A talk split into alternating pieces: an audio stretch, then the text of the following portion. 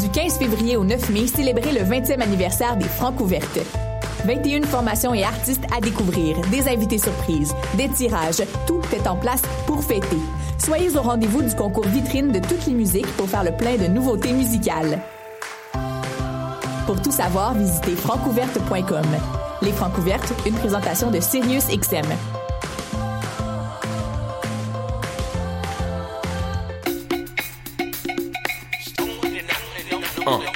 Beats to Eat, c'est un brunch musical et ça se passe à Montréal. On écoute la musique, on mange une fois par mois le dimanche. Des DJ, du soul et du fun, du hip hop et du funk. Si tu connais pas l'adresse 250 Sainte-Catherine-Est, tous tes amis seront invités, il y aura plein d'activités. Parle-en, fais de la publicité, l'émission sera rediffusée sur les ondes de choc de 11h à midi chaque dimanche. Beats to eat, fresh paint pour des journées captivantes. Yeah!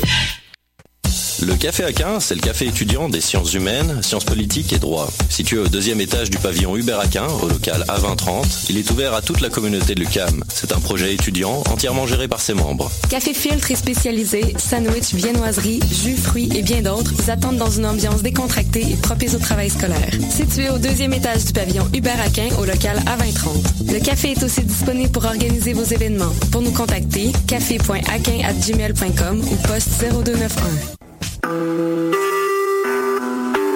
Vous écoutez Choc pour sortir des ondes.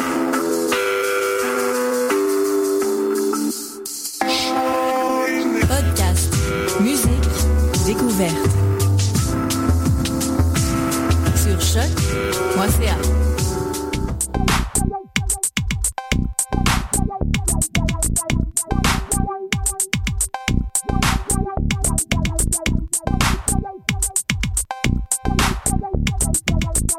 Bonjour, bonjour à tous et bienvenue à ce 83e épisode de Pop en stock, le podcast, votre rendez-vous hebdomadaire sur les ondes de choc.ca où l'on décortique et sur-analyse tout objet, événement ou phénomène de la culture populaire.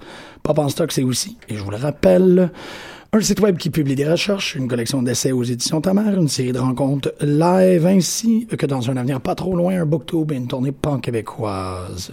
Mon nom est Jean-Michel Bertillon, mais c'est avec, avec chaque once de ludogistie que j'accueille aujourd'hui en studio.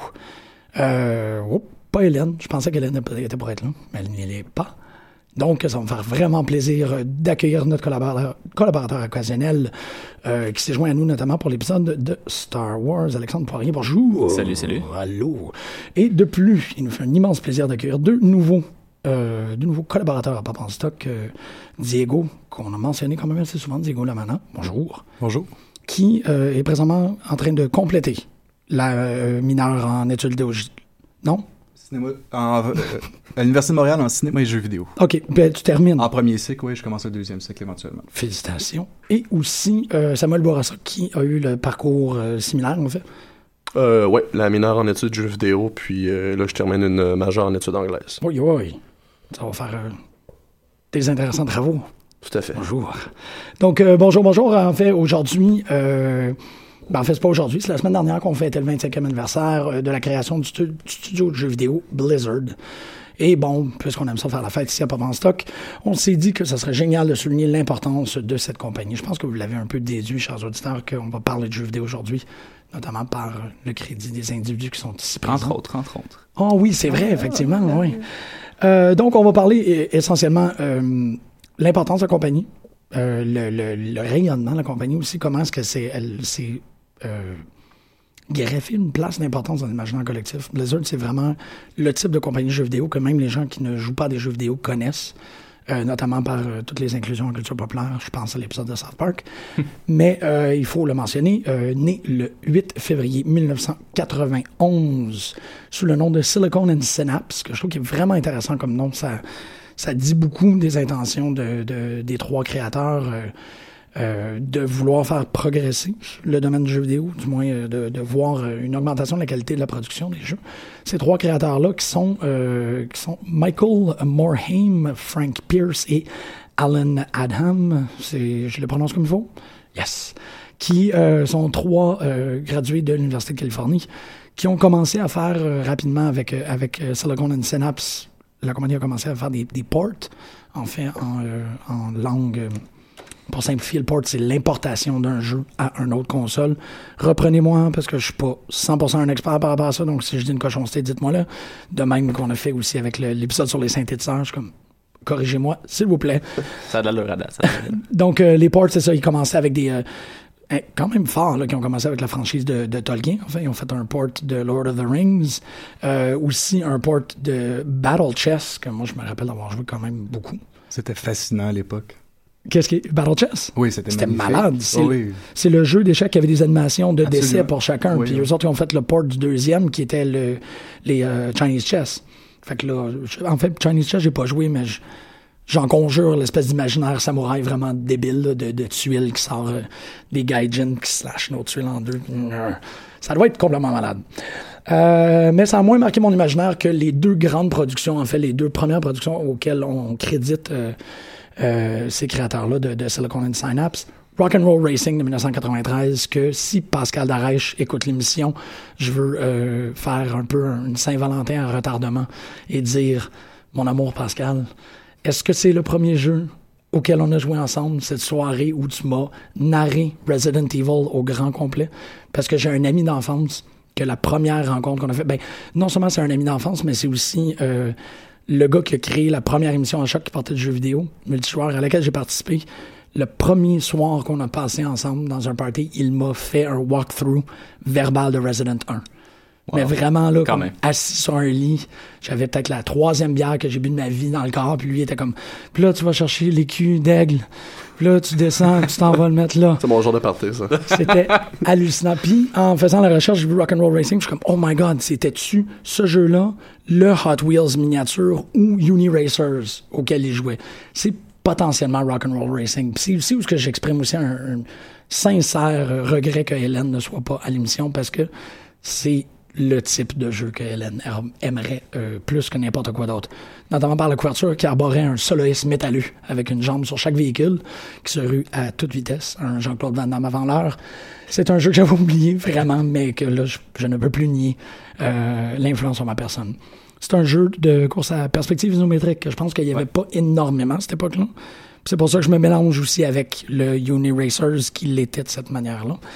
Euh, c'est aussi dans les premiers jeux de course compétitifs. Premier jeu de course où ce que ton objectif n'est pas simplement de gagner la course, mais aussi de bump off le gars, monter tes défenses. Euh, Diego, tu parlais qu'il y avait des éléments d'RPG, mais tu vas y revenir euh, un peu plus tard. Ouais, ben, il y a- il y avait un système de points et d'argent aussi pour euh, faire euh, l'amélioration des véhicules. OK, c'est ça. Ça fait que tu fais Pimp Your Ride, en quelque sorte. Mais euh, bon, quand je dis que c'est un jeu de course compétitif, mais ça, ça prédate Mario Kart, puis ça prédate Twisted Metal, et ça prédate clairement Twisted Metal Black. Mais euh, t'as vraiment, vraiment une influence forte euh, de Rock'n'Roll Racing sur euh, Twisted Metal, notamment que t'avais des personnages comme Snake Sanders qui étaient basés sur White Snake, t'avais Cyberhawk, donc c'est tous des noms que, que je suis sûr que, que- que- qui rappellent, je veux dire, on pourrait faire des tests de est-ce que ça vient de Rock'n'Roll Racing ou est-ce que ça vient de Twisted Metal Black, puis les gens pourraient s'y confondre. Est-ce que ça serait possible que Snake Sanders euh, soit inspiré du personnage de Kurt Russell dans... Snake Plissken, Ouais, c'est possible. On mentionne que ça serait, ça serait par rapport à la musique parce que la trame sonore, elle est devenue en quelque sorte légende. Elle comportait des tonnes de Sabbath, euh, des Purple Steppenwolf, du George Thorogood et du Henry Mancini, ce qui est quand même pas n'importe quoi. Est-ce qu'elle traite du deuxième gros titre influent qui pour moi est comme a pondu un œuf euh, assez roux et assez barbu dans ma tête, c'est Lost Vikings, qui est étrangement pour moi, ça fonctionne pas tout à fait, mais pour moi, il n'y a pas vraiment Battle Chasers sans. euh, non, euh, comment que ça Oh merde, Battle Chasers, c'est le titre de la bande dessinée. Je me trompe. Ouais, de Joe Madureira. Ouais, exactement. Je pense au, euh, au jeu euh. Ben, il était pas gratuit, en fait. Battle. hmm. Malheureusement, tant qu'à pas être capable de le dire comme il faut, je le dirais pas. Mais ça, ça, ça a son, son leg sur ces petits jeux type Mario très agréable où, euh, bon, encore, on est capable de développer le personnage euh, avec des XP, avec des épées vraiment, euh, vraiment développées. Lost Vikings, c'était pas mal dans les, dans les premières, euh, dans les premières incursions de ce type de jeu-là. Je pense aussi à Lost Axe. C'est ça? C'est Lost Axe. hein? Golden Axe? Golden Axe, merci. Ouh, yes. OK. Et il y en a beaucoup, beaucoup, beaucoup plus. C'est euh, en 94, lorsqu'ils sont euh, acquis par Davidson Associates pour un, dans un contrat de 6,75 millions de dollars, que euh, la compagnie a dû changer de nom. Elle est devenue rapidement Chaos Studios. Et là, ils ont réalisé qu'il y avait déjà un Chaos Studios. Fait qu'ils ont fait Ah, on va trouver autre chose. Et ils sont devenus Blizzard. Quand ils sont devenus Blizzard, ben, c'est là où l'histoire avec le grand H a commencé. Et j'invite, j'invite Diego à l'instant à venir nous, nous introduire à cette grande histoire du Oui. studio Blizzard. C'est un excellent point pour, euh, pour poursuivre. Euh, donc, euh, ouais, Je te, je te mets en the spot là. hein. Comme ouais, mais Ouais. il manque juste un petit peu mon introduction. là. Je vais faire un petit retour en arrière pour revenir à. C'est Pour enchaîner sur ta phrase. Vraiment correct. Pour prendre Donc- un pas en arrière pour faire un deux pas de dash. euh, Mon intervention est essentiellement axée sur, euh, sur une vision de, de l'histoire du jeu vidéo et du digital play, euh, du livre de euh, qui- qu'on peut trouver dans le livre, dans les premiers chapitres de- du livre de Klein, Dyer, Whitterford and Deputer, Digital Play, The Interaction of Technology, Culture and Marketing. Donc essentiellement, les auteurs conçoivent vraiment que le jeu vidéo doit être considéré euh, selon les trois circuits. Donc c'est comme des roues qui se tournent et qui sont euh, qui s'interprénètrent et se dynamisent mutuellement. Donc, le jeu vidéo peut être comme une technologie, c'est-à-dire euh, vraiment comme un artefact. euh, donc, vu comme un média de masse qui est construit par le contexte social économique et en même temps le construit. Euh, comme une marchandise, le jeu vidéo peut être simplement comme une marchandise que l'on vend. Et aussi comme un objet culturel qui véhicule un message, donc le- on peut l'encoder ou le décoder. Donc moi, je, je vais faire un survol de l'histoire euh, de la compagnie Blizzard en voyant les, euh, les innovations et la réussite qu'ils ont fait selon ces trois, euh, ces trois éléments. Donc, comme le disait Jean-Michel sur Rock'n'Roll Racing, et sur The Lost Viking, on voit vraiment qu'il y a une hybridation de genre. Euh, Rock'n'Roll Racing, on l'a mentionné. Pour Lost Viking, c'est vraiment une simplification du jeu de puzzle PC, notamment de Lemmings, avec une complexification du jeu de plateforme, avec trois personnages qui ont des actions différentes et qui sont nécessaires à la résolution euh, des tableaux. Euh, D'un point de vue technologique aussi, c'est les, premières années de Blizzard, on les voit faire euh, certaines innovations euh, d'un point de vue technique, notamment dans Lost Vikings. Ils ont été, euh, ça a été nécessaire pour More Aim de créer un logiciel de level design euh, pour créer les puzzles et les tableaux du jeu. Et éventuellement, le logiciel évolue et on va le retrouver intégré dans les Warcraft et dans les Starcraft euh, pour que les joueurs constru- construisent leur propre euh, carte de jeu. Euh, donc, il y a vraiment un lien technologique entre une infrastructure logicielle qui est faite pour construire un jeu qui devient elle-même une partie du jeu. Euh, euh, aussi mentionner les innovations technologiques pour un jeu Blackthorn que tu n'as pas mentionné. Blackthorn, non? Euh, c'est un autre jeu qui est un, plateforme euh, un peu contrat, mais en plus puzzle. Oh! Euh, ce qui est fort intéressant, c'est qu'ils ont utilisé la rotoscopie comme dans Prince of Persia et que c'est justement Pierce qui est le personnage principal, Pierce. le cofondateur. Ah ouais, Oui, ok. c'est lui qui ont filmé et qui ont redessiné par après. Donc la rotoscopie, c'est qu'on on filme les images et ensuite on les redessine pour faire. euh, euh, On trace par-dessus les mouvements. On trace par-dessus le mouvement pour recréer un mouvement beaucoup plus fidèle qu'un simple dessin. Donc c'est c'est des genres d'innovations qu'on fait dans les premiers temps pour vraiment innover dans les jeux vidéo. Euh, c'est ça d'un point de vue culturel que tu peut-être pas mentionné, Jim, c'est que Rock'n'Roll Racing et The Lost Vikings ont gagné Games of the Year euh, pour euh, le premier pour le race game et le deuxième pour le jeu de puzzle en 93. Lost Vikings est un jeu est considéré comme un puzzle? Oui, euh, moi je le considérais comme un platformer puzzle, mais à l'époque il était considéré comme un puzzle puzzle game. Donc, ça serait, euh, sans vouloir euh, diverger ton point, est-ce que est-ce que tu as l'impression que c'est avec Blizzard qu'on a commencé à consacrer l'hybridité des genres dans le jeu vidéo? Ah, j'irai pas jusque là. Non, ok, parfait. C'est- Non, je crois qu'il y a déjà de- des éléments d'hybridation qui qu'on peut remonter bien avant. En fait, surtout qu'au début, les gens n'étaient pas aussi définis. Ouais. Ouais, c'est ça, c'est beaucoup plus fluide. Je, fais- je pense à, à Bayou Billy, puis comment que chaque tableau est un type différent, puis je me, ouais, je me contredis moi-même. Mais je voulais mentionner Bayou Billy. Ah non, pas Bayou Bill. Je trahis mon âge. Donc pour poursuivre vraiment sur ce que Jim parlait à la fin sur la- l'alliance avec euh, Davidson. Oui. Euh, ce qui est fort intéressant, c'est que Davidson ont laissé, c'est vraiment là qui ont innové d'un point de vue de marketing, à mon avis, Blizzard, c'est qu'ils ont vraiment cédé tout ce qui est marketing, tout ce qui est vente à la compagnie Davidson en se, gar- en se gardant les creative control de leur jeu. Sauf, comme tu le mentionnais, le nom de la compagnie. Euh, là, tu disais, oui, effectivement, Silicon et Synapse, c'était un bon titre. Euh, par contre, le monde pensait toujours aux implants mammaires Non. À cause du silicone. faut, faut qu'on se remette dans les années Ah bon? début 90. Le silicone servait essentie- euh, essentiellement à ça. Donc là, ils ont essayé Chaos Studio. Ça, euh, ça marchait pas. Après ça, ils ont eu l'idée de Ogre Studio. Mais euh, Jana Davidson, qui est euh, la femme, ben, c'est un couple, les Davidson, qui Ok. s'occupe de la compagnie. Et la femme avait beaucoup de d'importance dans la compagnie comme, euh, comme pas CEO, mais comme président de la compagnie, je Mhm. crois.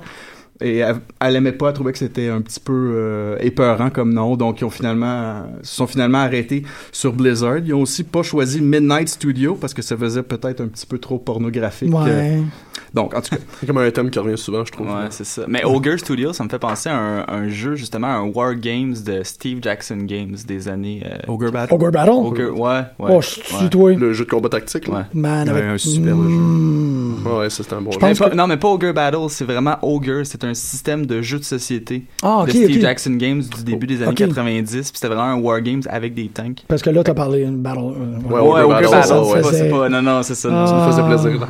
Oh man, j'ai tellement 5 des heures dans ce jeu-là. OK, pardon. Bon, enchaînons. Donc, c'est ça d'un point de vue que. Donc, ça, ça l'a permis un peu de stabilité financière parce qu'à l'époque, Blizzard avait beaucoup de problèmes financiers. Les trois cofondateurs euh, payaient leurs employés en... avec leur marge de carte de crédit, essentiellement. Et ça, jusqu'à la, euh, jusqu'à à la traite du contrat avec Davidson, que là, ça leur a permis vraiment d'avoir de l'argent, d'avoir des liquidités. Ouais. Euh, ils ont même emprunté de l'argent à leurs parents pour euh, assurer la, la pérennité Wow. de l'entreprise à l'époque. Hmm. Donc, ils se sont vraiment donnés. Euh, donc, ça leur a permis une certaine viabilité économique et de pouvoir continuer à, à- à travailler sur des idées, notamment Warcraft, qui vient en 1994, qui est fortement inspiré du jeu RTS Dune 2, mais aussi de l'univers fantastique de Donjon Dragon. Euh, il y a certaines euh, innovations dans la jouabilité, euh, c'est-à-dire la jouabilité en temps réel, le multijoueur, c'est pas le premier par contre, la sélection de plusieurs unités en même temps, qui était vraiment une révolution pour le RTS, et l'ajout de missions différentes, c'est-à-dire hors du pattern général du RTS, qui est à dire d'amasser des ressources, construire une base et une armée, et ensuite détruire son adversaire. D'un point de vue technologique, le fait de jouer multijoueur, ils ont dû créer eux-mêmes toute l'infrastructure pour le permettre, mais c'était uniquement euh, contre un contre un à l'époque. Euh, d'un point de vue un peu qui mélange les trois secteurs, il y a aussi les, cinéma- les cinématiques qui commencent véritablement à être euh, avec Warcraft 1 euh, une des renommées de la compagnie et qui va le durer et qui dure encore aujourd'hui. Euh, notamment la cinématique du début du jeu euh, et aussi entre chacune des missions il y avait vraiment un zoom in sur, chaque- Mhm. sur la carte qui était vraiment magnifique pour l'époque Euh, et tout ça était fait à part une seule personne. Ah! Oui, c'est, euh, je me rappelle plus du nom. On peut le voir dans la rétrospective, Blizzard Retrospective. C'est un gars qui était en charge de toutes les cinématiques. Wow! Parce que c'était le seul qui maîtrisait le programme 3D. Aïe, Les autres artistes, il il y avait de la misère encore avec le 3D, donc c'était plus, euh, c'était plus difficile. Hey, c'est fort, ça. D'un Wow, point de vue marketing aussi, c'était à noter qu'en 95, c'est le lancement du site internet de Blizzard. Euh, c'est vraiment au début de la démocratisation Mhm. d'Internet, 95. Euh, donc, ça devient vraiment un outil de communication et de marketing important pour la compagnie. Et aussi d'un point de vue technologique, euh, il embarque dans les nouvelles vagues. Euh, Warcraft, d'un point de vue critique et commercial, n'a pas été un, un aussi grand succès que les, les jeux qui ont suivi. Euh, par contre, euh, c'est quand même moyen. Euh, c'est surtout qu'en 96, avec le Warcraft 2, la suite, euh, que le nom, que les records commencent chez Blizzard d'un point de vue marketing. Il va y avoir plusieurs euh, millions qui vont être nommés dans les prochaines minutes. Donc, Warcraft 2, euh, donc décembre 95 et tout de suite après Dark Portal, l'expansion en mai 96. Et à la fin d'année 96, euh, Blizzard avait vendu déjà 1,2 million de copies vendues, qui était à l'époque le record pour PC Ah oui. euh, en 96. En 96. Euh, C'est, non, c'est, très impressionnant, en fait. Je, D'un point de vue technologique, il y a encore des innovations euh, sur le jeu en ligne, euh, qui est encore euh, une récurrence dans l'histoire de Blizzard, qui permet maintenant jusqu'à 8 joueurs en ligne par modem. Et par expérience personnelle, c'était extrêmement fluide, même si on roulait un 28K à l'époque, quand on jouait à 3 ou 4 personnes, ce qui était assez fascinant. Mm. Euh, qui avait réussi à soutirer le maximum de la technologie de l'époque. Il était vraiment bon à. Ouais. Donc, évidemment, Warcraft 2 peaufine, euh, d'un point de vue de la jouabilité, plusieurs éléments euh, de Warcraft 1, notamment au niveau narratif, au niveau des cinématiques qui s'améliorent encore. L'interface de jeu s'améliore et il, il rajoute des nouvelles mécaniques euh, de combat maritime et des unités aériennes et une nouvelle ressource, le pétrole. Donc, Euh, marketing, la vague d'acquisition se poursuit aussi. Euh, il y a un genre de merge, une fusion avec CUC International. Euh, et d'un point de vue marketing aussi, ce qui est intéressant, c'est qu'ils, euh, pour vendre leurs jeux maintenant, ils, euh, ils misent sur le Battle Chest. Donc, c'est-à-dire tous les jeux euh, dans une seule boîte, très facile à acheter. Donc, Warcraft 1 et les deux expansions de Warcraft 2. Euh, et c'est aussi c'est une récurrence. Donc, on va euh, dans World of Warcraft, ils vont faire ça. Donc, tu vas pouvoir acheter toutes les expansions en même temps, ce qui est beaucoup plus simple que de devoir acheter plusieurs boîtes euh, au magasin. Donc, faciliter la vente du produit. On fait la même chose avec Diablo, avec StarCraft. Oui, Ouais. absolument. C'est c'est une récurrence. Euh, à la même époque, euh, Blizzard, euh, grâce à ses fusions, ont assez d'argent pour acheter une, une petite compagnie de jeux vidéo, Condor, qui deviendra Blizzard North en 96, euh, et qui travaillait sur un jeu qui deviendra Diablo en 99. Euh, il y a plusieurs innovations que Blizzard apporte au jeu, qui était au début un, un claymation, donc en pâte à modeler, et euh, tour à tour. Euh, donc, les innovations qui viennent vraiment cristalliser ce qu'on connaît aujourd'hui sous le titre de hack and slash, euh, qui est vraiment une évolution peut-être de l'aventure graphique point and click et de l'action RPG beat'em up. Euh, c'est, euh, je sais pas, euh, je lance ça comme ça, c'est plus des questionnements que des affirmations. Euh, donc les, innovations, c'est encore une fois, ils créent un nouvel univers diégétique complètement différent de Warcraft. Euh, les cinématiques, encore une fois, sont exceptionnelles dans Diablo. Euh, Il y a l'intégration de la narration aussi, donc tu n'es pas obligé de vraiment de lire les, les textes de tes quêtes et tu, euh, euh, un personnage secondaire te, te raconte l'histoire qui se passe. D'un point de vue technologique, Diablo amène des nouvelles innovations euh, au jeu en ligne avec l'intégration en ligne de BattleNet, euh, Battle.net, qui est une utilisation très facile, intégrée dans tous les jeux de Blizzard par la suite. Donc, c'est vraiment avec un clic, on se connecte sur Internet, on se connecte sur une- un réseau d'autres joueurs, euh, permet de chatter et permet aussi de créer des parties multijoueurs publiques ou privées. Donc, on peut facilement jouer euh, entre ses en, en amis euh, à distance. Si tu me permets pour Battle.net, parce que en fait, c'était pas à cette période-là, c'est pas nécessairement les seuls jeux qui permettaient de jouer en ligne. Ce qui était surprenant dans le, dans le cas de Battle.net, c'est vraiment c'était ça, c'était vraiment un réseau. Euh, C'était pas juste un c'était pas juste t'arrivais, tu rentrais une adresse IP ou peu importe, tu te connectais pour jouer avec un ami, c'était vraiment tu rentrais, tu te connectais, tu avais vraiment des lobbies avec des chats, tu peux voir des amis qui étaient connectés sur les autres jeux, Euh, tu peux voir quand ils étaient en train de jouer, puis à ce moment-là, c'était vraiment complètement différent. Il y avait, il y avait pas d'autres plateformes du genre à ma connaissance, là, Euh, du moins faites par une compagnie. Il y avait des, euh, comme GameSpy, des choses comme ça, des services qui commençaient à apparaître, mais c'était Ouais. des services tiers, là. C'était, il y avait pas de compagnie de jeux vidéo qui avait son propre, euh, son propre réseau comme ça, sa propre plateforme de communication. Je pense qu'assez tôt, ils se sont rendus compte que il y avait une, ils ont, ils ont- en fait, ça a toujours pas mal été la stratégie de Blizzard, mais on se rend compte assez rapidement que ça a été un point majeur pour eux autres. Ils ont vraiment créé leur propre audience. Ils ont vraiment regroupé tous les gens autour de leur jeu. Ils en ont fait vraiment un, euh, un, un gros réseau de joueurs qui ont, qui ont gardé soudés ensemble. Je pense en, en partie ça peut expliquer leur succès. Oui, effectivement. Donc, ils ont intégré des infrastructures technologiques.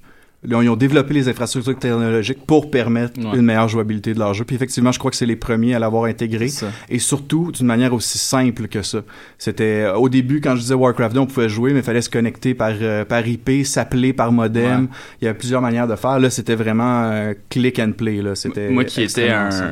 je- Ça, ça va sonner un peu hérétique, euh, surtout dans une émission de Blizzard, mais euh, j'ai jamais joué à StarCraft euh, 1 de ma vie.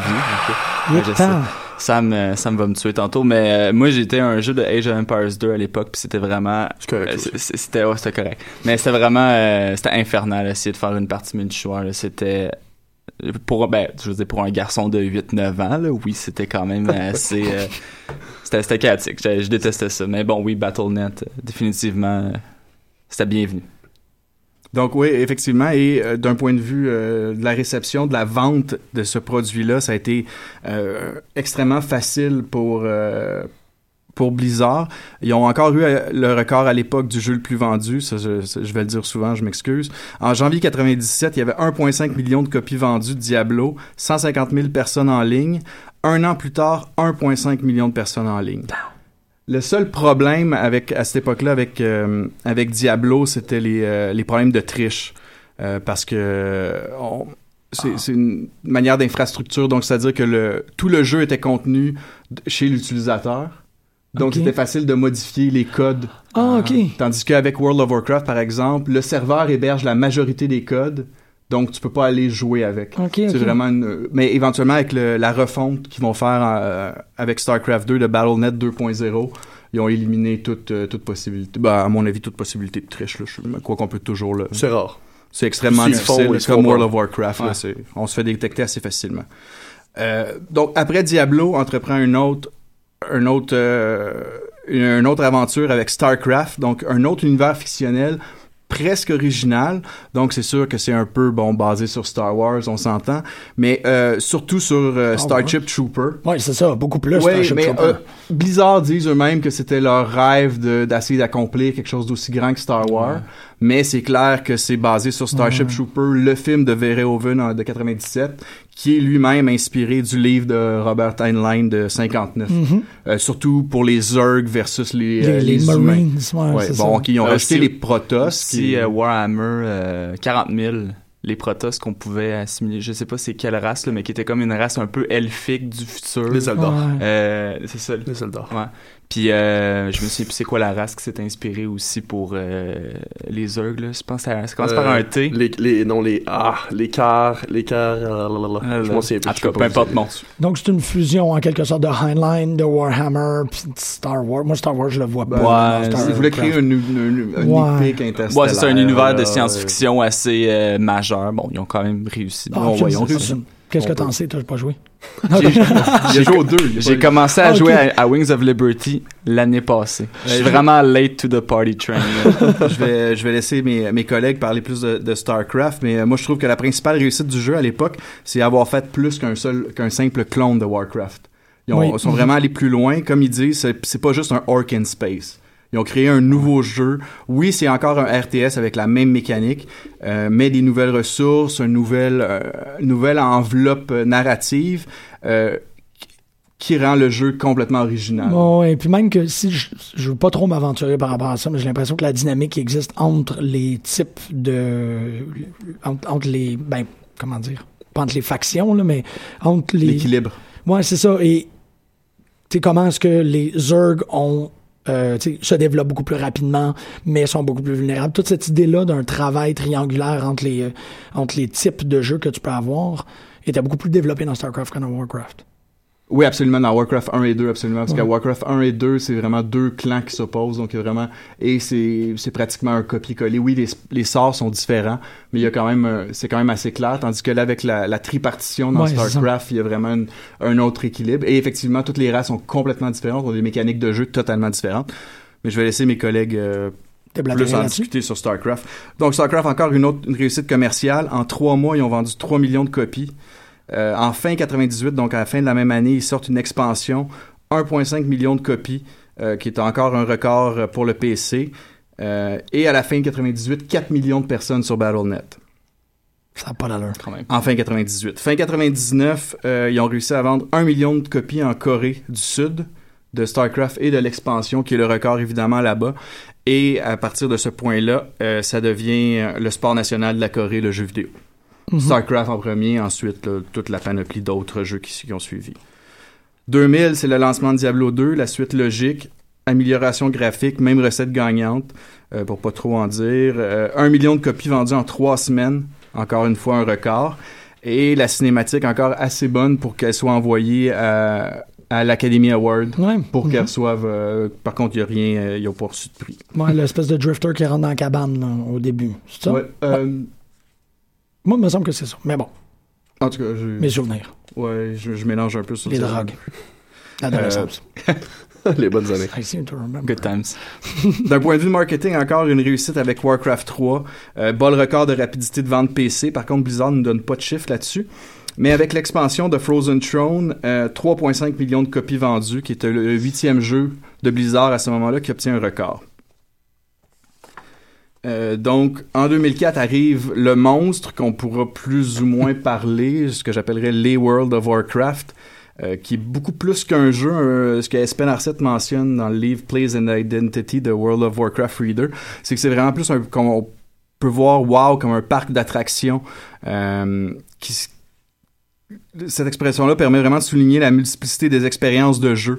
Euh, ça va de casual à hardcore, on peut on peut tout joueur ou tout non-joueur, comme dirait Jim, peut tirer profit euh, de ce de ce jeu-là, soit par euh, l'immersion fictionnelle simplement, qui est vraiment fantastique, euh, et au niveau compétition, soit pour euh, contre euh, dans les raids, les instances, qui est comme des puzzles en temps réel, ou le joueur contre joueur, euh, vraiment là, donc d'essayer de battre l'autre. Voire même un site de rencontre euh, pour Ouais. certains aussi. euh. Oui, oui. Et un site de socialisation, tout Ouais, simplement, ouais. pour certaines personnes. Je, je suis encore ami avec des personnes que j'ai rencontrées sur. World of Warcraft, ce qui est fascinant, que j'ai jamais rencontré. C'est adorable. Oui.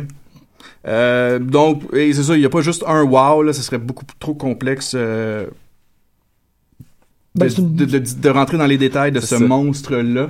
On va la Euh, faire, on l'a, notre émission. Ouais, ouais. Sur les wow. Un jour. Ouais, les wow, que moi je- j'appelle. Donc, ben, comme ils l'ont fait pour le RTS et pour le hack and slash, ils ont encore redéfini un genre vidéoludique, le MMORPG. Euh, et ils l'ont encore redéfini jusqu'à aujourd'hui. Oui, c'est pas le premier. Il y avait EverQuest puis Lineage avant. Euh, mais personne n'a jamais réussi à créer un monstre aussi important. Euh, donc là, pour euh, la première version, il y a eu 4 millions de joueurs en 2005. Euh, avec la sortie de la deuxième expansion, 2,4 millions de copies en 24 heures. En 2007, il y avait 8,5 millions de joueurs. Avec la troisième expansion, ils ont atteint 2,8 millions de copies en 24 heures et 11 millions de joueurs en tout. Et avec Cataclysme, où les choses commencent à descendre un petit peu plus, 3 millions, 3,3 millions par, en 24 heures, encore un record. Mais par contre, là, à partir de là, ça devient un petit peu plus, cas- plus casual que hardcore. Et euh, les deux autres expansions, ça va être seulement de 2,7 millions et 3,3 millions pour la dernière qui est sortie euh, l'année passée. D'un point de vue technologique, World of Warcraft amenait beaucoup de problèmes, surtout au niveau des infrastructures qui avaient besoin pour héberger tous les serveurs. Ça créait des problèmes dès le départ et à toutes les expansions que j'ai vécues, c'est-à-dire les quatre premières, il y a toujours eu des problèmes à chacune des expansions. Euh, c'est beaucoup trop gros. Et euh, euh, par exemple, il y avait une prévision de 400 000 joueurs pour la première année et il y en a eu 4 millions en 8 mois. Donc, il y a eu un petit problème. Ils- en fait, ils ont arrêté de shipper des, ouais? des boîtes parce qu'ils étaient capables de... ils savaient que le monde n'aurait pas pu jouer de toute façon parce que c'était les serveurs brisés. Donc, pour World of Warcraft, euh, ils, ils ont, ils ont redéfini le marketing à plusieurs égards, là, sans, sans faire l'énumération de tout. Euh, un point de vue marketing, ce qui est intéressant, c'est la création des, euh, du Worldwide In- Invitational, qui était notamment en Corée et en France, qui est des Mm. événements vraiment faits pour promouvoir leurs jeux, leurs activités. Et aux États-Unis, c'est connu sous la BlizzCon, euh, la BlizzCon qui existe encore. Euh, c'est probablement une des seules compagnies qui organisent eux-mêmes leur, euh, leur convention à côté du, du E3, je crois. Je Ouais, Il pas y, en a- d'autres. il y en a d'autres, je Ben, pense jusqu'à que... jusqu'à récemment. Là, Ouais, ça- jusqu'à récemment. Ça commence. Ouais, ouais, euh, Min-. Minecraft le font notamment, qui a été acheté par Le- Microsoft. là. Ouais, le Minecon. Je pense qu'il y avait le.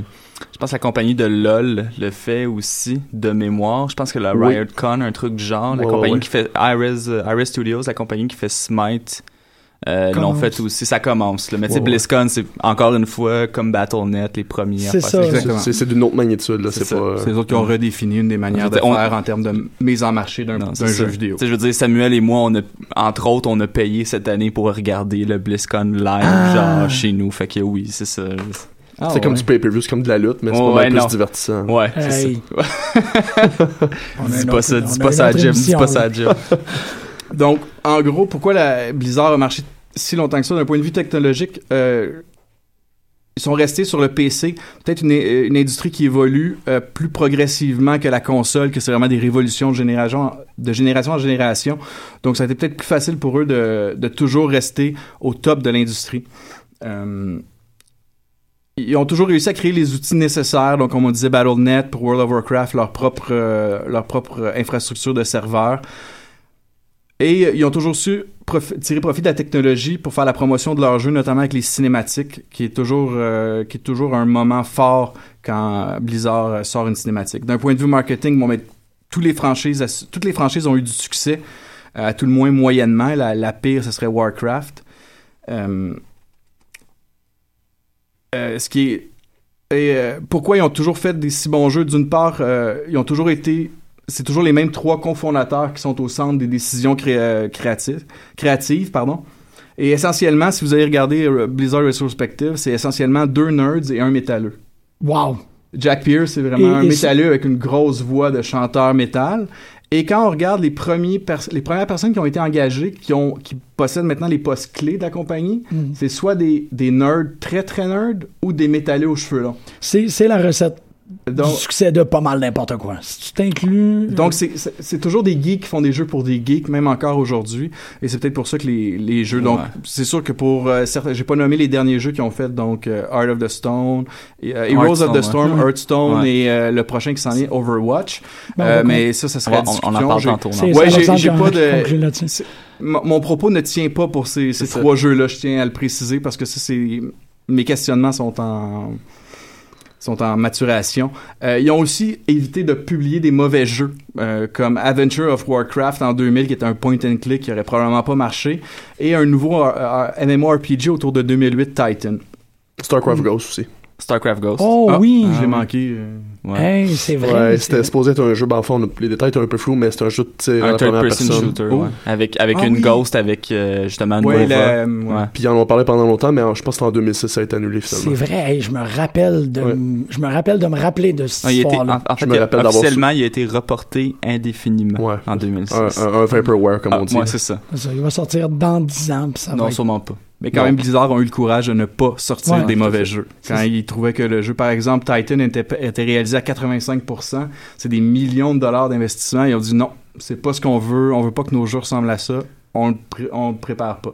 Donc, c'est assez incroyable. Et pour finir aussi, euh, les, les univers fictionnels fantastiques et euh, de science-fiction qu'ils ont créés, euh, qui peuvent se comparer aux grands récits mythiques, soit Tolkien, Star Wars, Dune, notamment Warcraft, Starcraft et Diablo, qui sont complètement différents, les trois.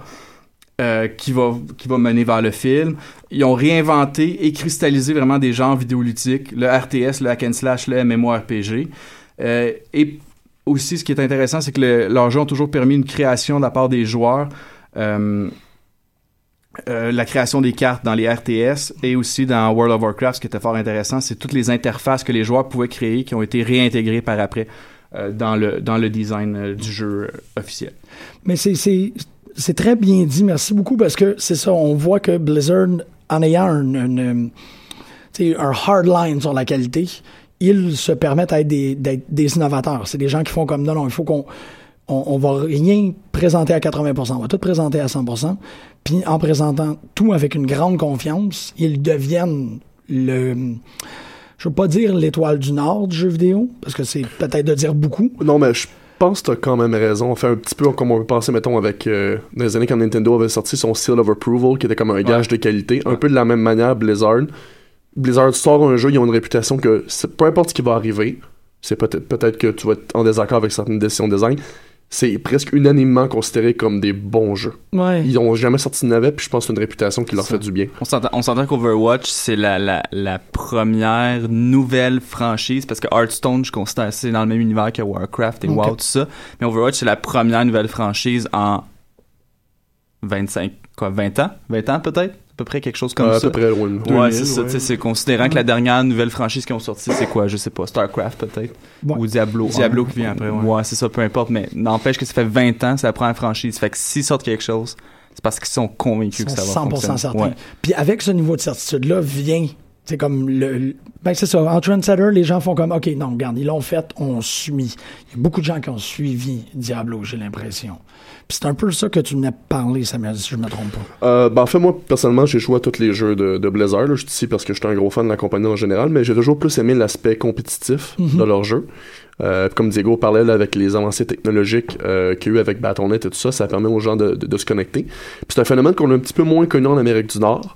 Euh, par contre, comme il dit, euh, à partir de StarCraft spécifiquement, j'ai aucune raison pourquoi honnêtement là, mais StarCraft a vraiment capturé l'imaginaire en Corée du Sud et c'est devenu vraiment très gros. Et si ici euh, ça existait déjà, je ne vais pas dire nécessairement qu'il n'y en avait pas, on pense notamment à la série Street Fighter, qui avait des événements monstrueux, puis c'était excessivement populaire la compétition. C'est des petits événements.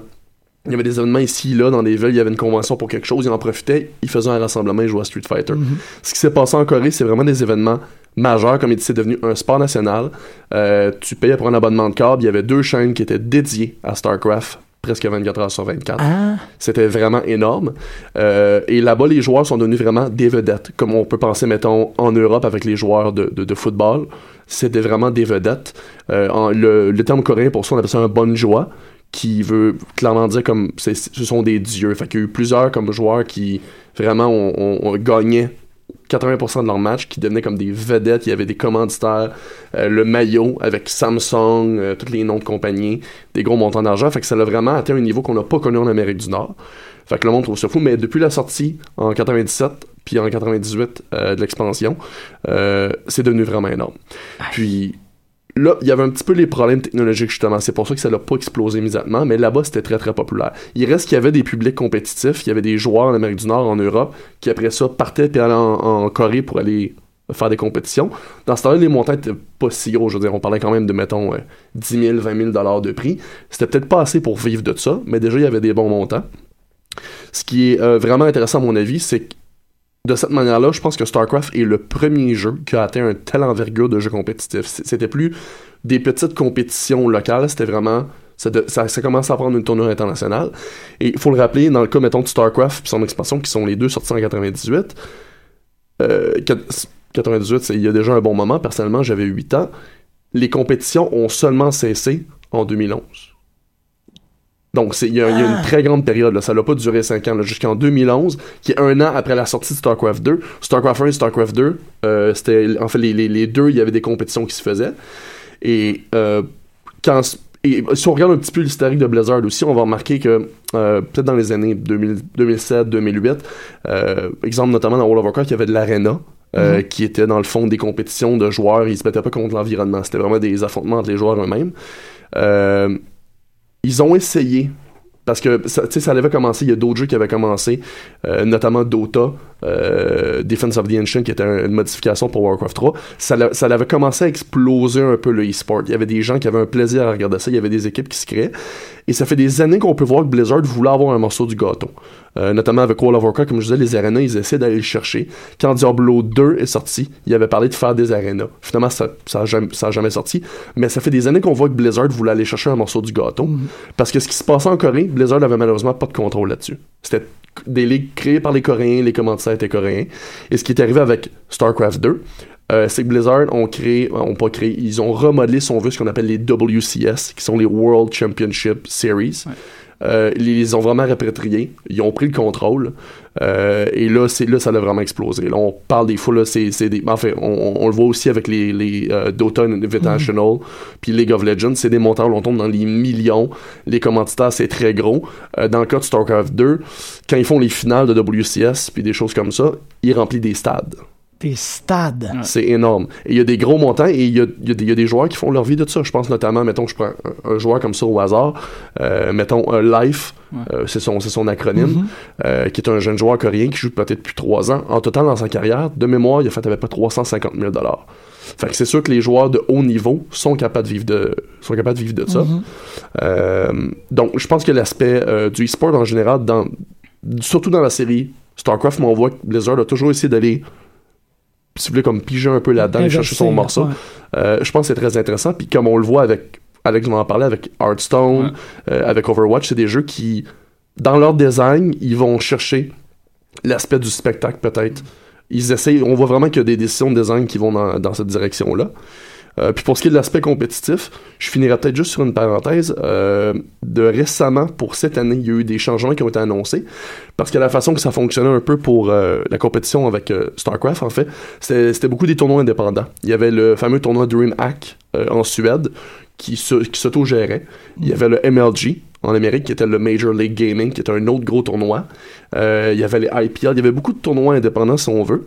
Et Blizzard n'avait pas vraiment le contrôle là-dessus. Et là, récemment, Blizzard a acheté beaucoup des compagnies mères de ça. Ils ont rapatrié ça. Et ce qu'ils ont fait cette année, moi, je suis pas entièrement d'accord avec ça.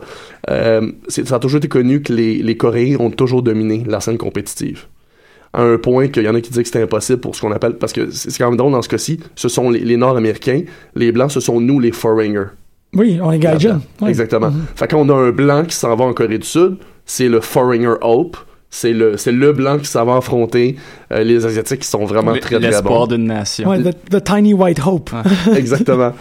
Puis euh, récemment, ben, les, les, les Coréens sont toujours été plus dédiés aussi à ça, mais ils ont toujours eu plus de succès. Et récemment, euh, pour cette année, la décision qu'ils ont pris, euh, c'est que beaucoup de ces tournois indépendants-là, qui étaient à l'extérieur de l'Asie, ils ont décidé de limiter les places. Les Coréens n'ont plus le droit de participer.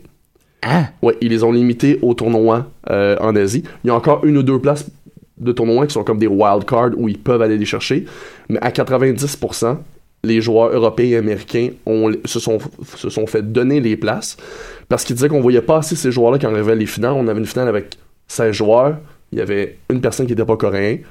Euh, ils, ils, ils perdaient au premier tour, c'était fini, c'était juste des Coréens. Fait qu'il y a comme un gros débat là-dessus parce qu'il y a des gens qui sont contents de voir les joueurs d'ici prendre la place et aller là-bas. Mais en même temps, quand on parle d'une pure compétition, il y en a Ben, qui vont ça. dire qui est le meilleur gagne. Moi, je suis de cet avis-là un peu. Mais en même temps, les derniers événements, il y a l'air d'avoir eu beaucoup de succès. Fait que est-ce que c'est la bonne recette? Je ça, sais pas. ça varie, en- je, suis- je suis entièrement d'accord avec toi, mais ça varie, encore une fois, ça varie d'un jeu à l'autre. StarCraft 2, bon, de, de ce que j'ai vu au BlizzCon, c'était euh, les, les, les- les Asiatiques en général dominaient. Euh, au niveau de Hearthstone, ça avait l'air d'être vraiment 50-50, euh, américain, européen, tout ça. Mais définitivement, au niveau de Heroes of the Storm, là, c'est, ben, probablement l'équipe gagnante, c'est une équipe nord-américaine qui a gagné cette année, qui, qui, est comme, qui sont champions mondiaux jusqu'à l'année prochaine. Puis les, euh, bon, c'est sûr que les, les, les, les Coréens sont restés quand même jusqu'au final, mais n'empêche que au niveau des, des- des- du balancement des, des, des, des nations, si je peux dire. C'est- des jeux avec des gameplays différents aussi. Ouais, on va remarquer souvent que les Asiatiques vont beaucoup plus dom- dominer dans des jeux de style euh, Twitch, donc des jeux où c'est une coordination œil-main. Euh, t- faut être très rapide, Ouais. beaucoup de choses comme ça. Les Nord-Américains, comme dans des jeux comme Counter-Strike, où faut, je veux dire, il faut être très rapide aussi, mais ça n'a pas la, c'est pas 400 clics par minute que tu dois faire, c'est pas le même genre de gameplay. Les, les Nord-Américains ont une place beaucoup forte, euh, beaucoup plus forte là-dedans. Ce qui est notamment le cas justement des jeux Hearthstone puis Overwatch, dont je pense que tu veux parler.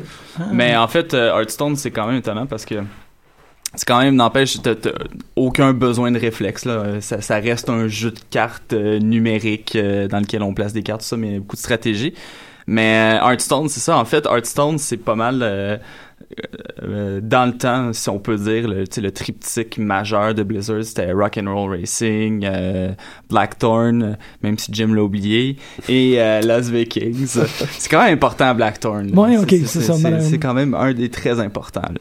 Puis, euh, tu sais, après ça, un peu plus, là, on parlait justement, le, le- le deuxième triptyque, ben, c'était Warcraft, Starcraft, Diablo. Et là, le, le nouveau triptyque, l'avenir, ben, à mon avis, mais en même temps, c'est un peu plus compliqué que juste trois, c'est Hearthstone, euh, Heroes of the Storm et euh, Overwatch, qui sont pas mal les trois. Je viens de le googler Blackthorn Run, puis là, ça vient de me revenir. Ah ouais, ça vient de te rentrer dedans à grands coups de nostalgie. Ben, c'est Tellement difficile comme jeu. Mais c'est aussi parce que j'ai euh, j'ai pas embarqué dans Blizzard quand c'est devenu Ouais. massivement populaire. Moi, j'ai arrêté à Diablo 2 en quelque sorte. Fait que ces jeux-là, je- c'est à rebours que je suis comme oh shit, c'est ce studio-là. Fait que t'es un hipster vidéoludique. Oui. Ok, cool. C'est bon. ça, ça, on a, c'est, mis sur la table, c'est, c'est parfait. Mais bon, Hearthstone, justement, Hearthstone, en fait, qui est quand même, euh, qui est plutôt étonnant parce que Hearthstone, à la base, Hearthstone, bon, la bêta qui a commencé en 2013 et qui est sortie officiellement en 2014. En fait, c'est pas si original que ça en tant que tel. N'empêche que c'est un bon jeu. Mais Hearthstone est inspiré de World of Warcraft, The Trading Card Game, sorti en euh, 2006 et euh, qui a sorti plusieurs collections, plusieurs ensembles jusqu'en 2013, qui lui-même est inspiré de Magic the Gathering. Euh, Magic the Gathering qui a inspiré euh, de nombreux jeux, bon, comme Pokémon, The Trading Card Game, euh, Digimon, euh, Yu-Gi-Oh!, Harry Potter, The Trading Card Game. Oui, ça existait. Ok, j'étais un fan fini d'Harry Potter à l'époque. Et euh, bon, c'est, c'est, mais en fait, c'est pas non plus la première tentative euh, War the Trading Card Game au niveau des, des justement des, des jeux de société d'étendre ces franchises un peu des jeux de cartes, ça. Pense notamment à un module de Donjons et Dragons pour Diablo 2. Hein, euh, rien de moins. Euh, un jeu de Warcraft, un jeu de stratégie de Fantasy Flight Games, un deux gros jeux de World of Warcraft, un qui était plus euh, abordable à une cinquantaine de dollars et la, le gros mastodon à 125 dollars et Starcraft Starcraft qui a eu également une expansion donc Starcraft en 2007 Starcraft en 2008 mais bon malheureusement euh, semblerait-il que Blizzard a abandonné tout tout espoir de jeu de société, c'est fini, c'est Hearthstone à cette heure, on se concentre seulement là-dessus, ce qui est pas très grave parce que le- Il y avait Jim, Jim ne semble pas d'accord. Ben, mais- c'est que, en fait, j'ai un ami qui m'a invité à une game de StarCraft tabletop, puis le, le- juste le nombre d'unités, en fait, les pièces nécessitait qu'on on devait tous jouer à une table différente. Tellement qu'il y a de units, c'est immense.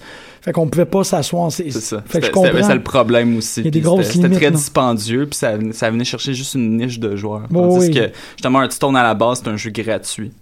Donc, euh, ça, ça- ben, en tout cas, à la base. À la base, je- ouais. Ouais, c'est, ouais. On va dire, en tout cas, C'est gratuit jusqu'à que tu craques. Ouais, c'est ça. Exactement. Mais euh, en fait, euh, il y a une euh, donc Hearthstone en fait est- n'est en fait qu'une simple réimplémentation en fait de WoW de Training Card Game. On retrouvait déjà, on retrouve en fait déjà des armes, des pouvoirs. Euh, le principe de base reste le même. Donc euh, chaque joueur a un deck de héros Mhm. euh, dans lequel contenait bon plusieurs trucs. Euh, qui est exactement la même chose. Et il y avait déjà des donjons euh, dans, euh, dans dans dans dans the Training Card Game. En fait il y avait des raid decks qui avaient ont ajouté un mode coopératif par la suite. Donc chaque joueur avait un héros. Il y avait un deck qui était comme une sorte de d'intelligence artificielle. On retournait des cartes on relevait les défis tout ça. Euh, mais bon Hearthstone encore une fois a repris ce principe-là avec euh, BlackRock, euh, c'est quoi l'autre, Euh, League of Explorers, Naxxramas, tout ça.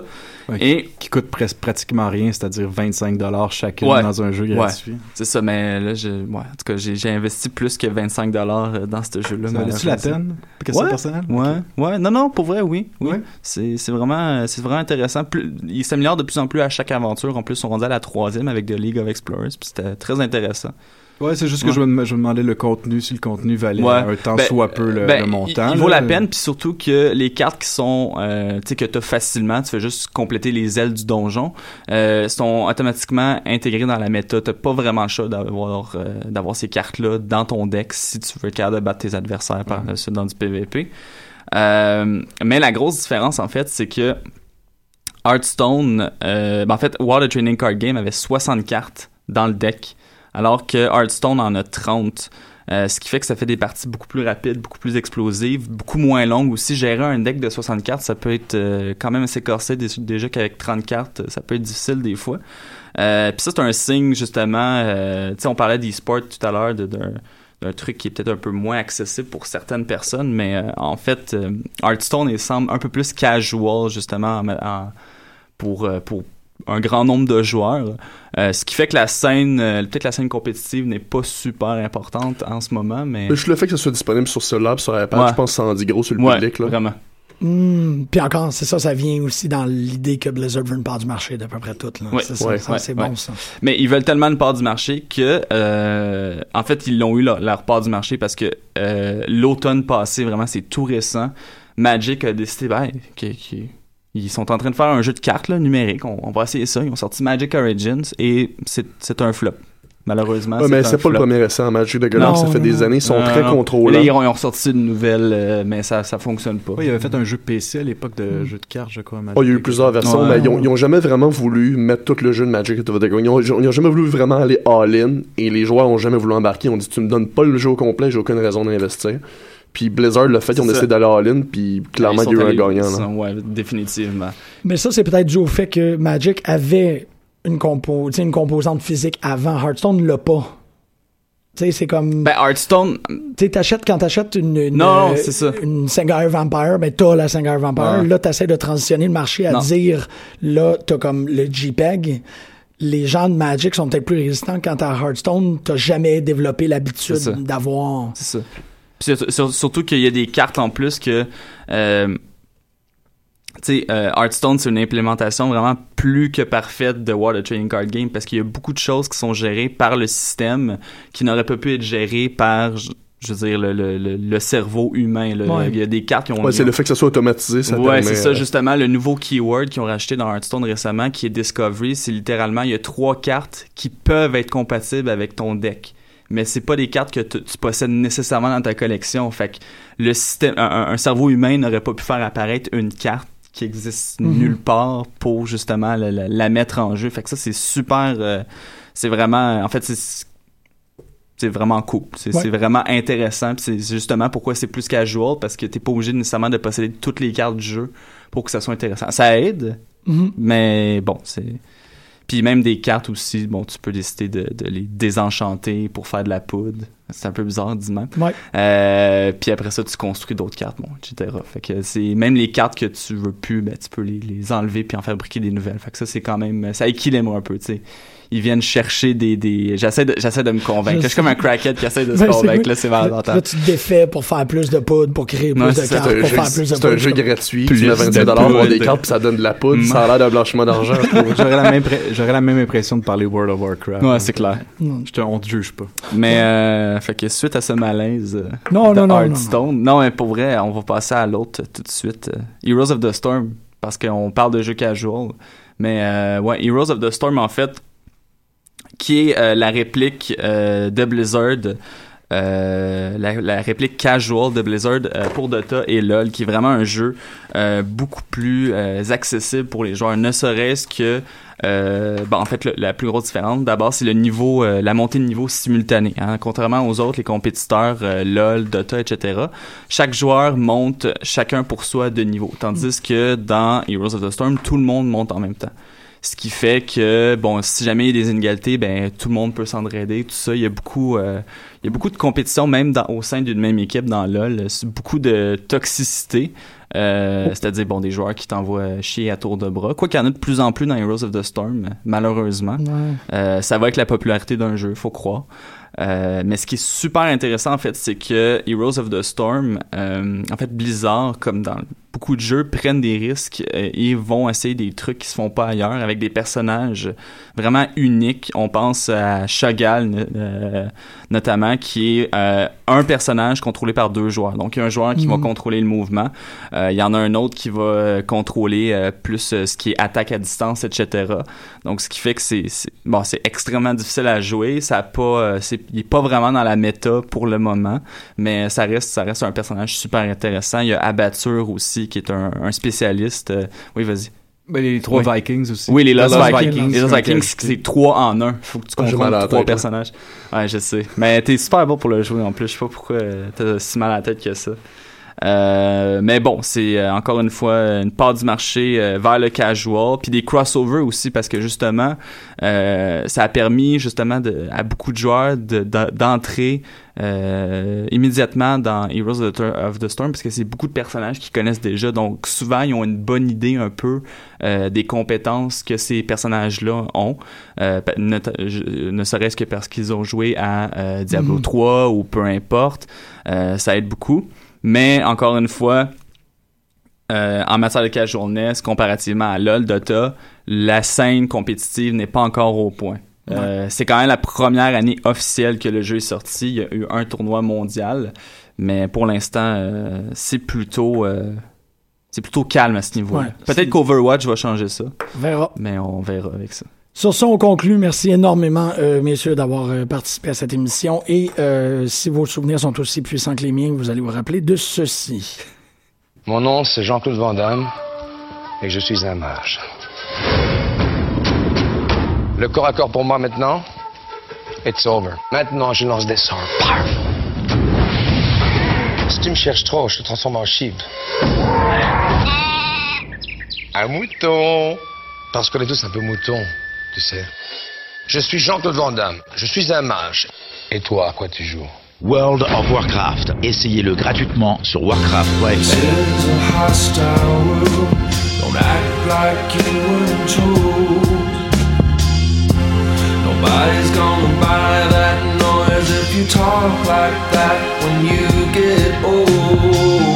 Don't you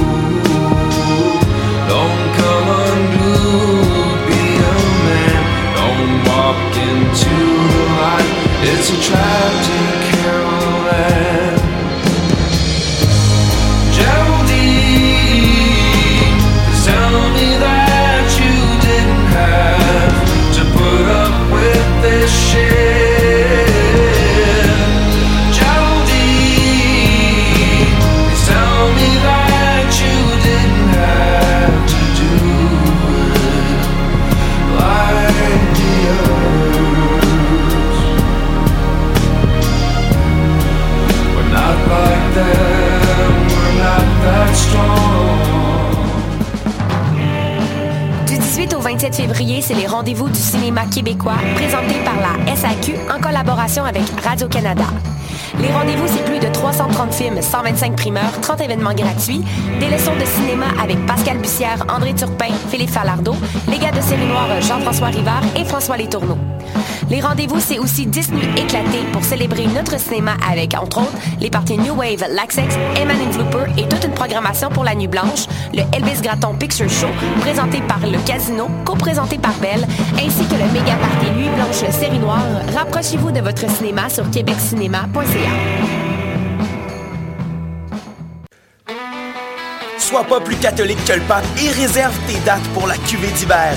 Profite du meilleur de Montréal à la quatrième édition de la cuvée du 25 au 27 février prochain. Dans une ambiance rétro, bière, whisky, cocktail, bonne bouffe et musique seront au rendez-vous. Au programme sur la scène Saint-Ambroise, Kate Bliss, Hellbound, Hepcats, Loose Pistons et DJ Don Mescal pour vous faire swinger toute la soirée.